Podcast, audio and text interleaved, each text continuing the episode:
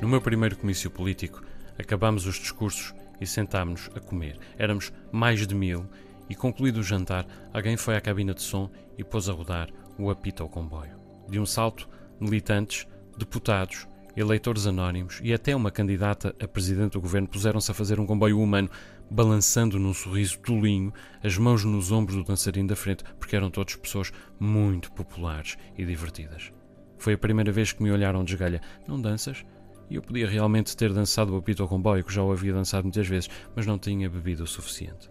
Talvez devesse ser abdicado ali, só que sou de um território de fronteira, com desenvolvimento humano a roçar o terceiro mundista e massa crítica nenhuma, sempre achei que devia dedicar alguns anos ao bem comum, chamar-me um romântico. Passei de mandatário a dirigente e daí a coordenador de um programa eleitoral que nunca impus. No papel, éramos social-democratas, no discurso, neoliberais, na imagem, neoconservadores. Levámos uma goleada e nem foi por isso. A posição continuava imbatível. Mas o que eu trouxe à política partidária, fora um ou dois amigos, foi sobretudo a ideia de que quem ali está são os piores. E se não são os piores, então a política partidária não consegue tirar deles, senão o pior que tem. Mexericos, mentiras, invejas, todas as piores técnicas de sobrevivência postas ao serviço da mais mesquinha vaidade, eis o balanço que faço daqueles cinco anos. Colecionei muitas personagens que um dia me serão úteis num romance pícaro. Mesmo assim, chegava à casa deprimido.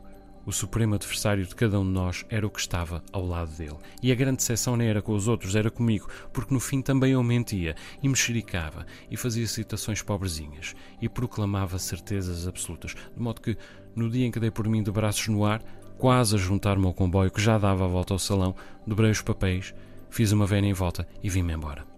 Isto foi nos Açores, mas podia ter sido em Trás-os-Montes ou em Lisboa. De resto, quando os meus ex-adversários me dizem que no partido deles é igual, não me custa acreditar. Os partidos políticos são assim, as cúpulas, em regra, deploráveis, as bases, quase sempre, ainda piores. Por isso me inquieta tanto que, regressadas as eleições, regressem com elas o apelo ao voto.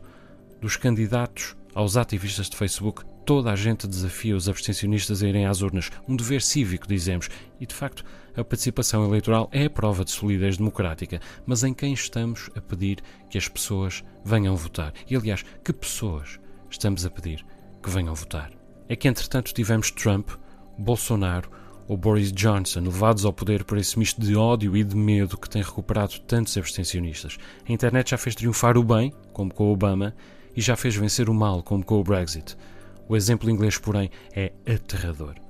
Softwares de ponta, com algoritmos sofisticados, são os capazes de ler milhões de posts de Facebook, de cruzá-los com cadernos eleitorais e sondagens e de, com isso, criar microsegmentações de indecisos e abstencionistas que permitem aos correligionários de qualquer causa, qualquer causa, boa, má ou tenebrosa, comunicarem individualmente com milhões e milhões de eleitores gerando diferentes alarmes que efetivamente arrancam de casa quem nunca se interessou.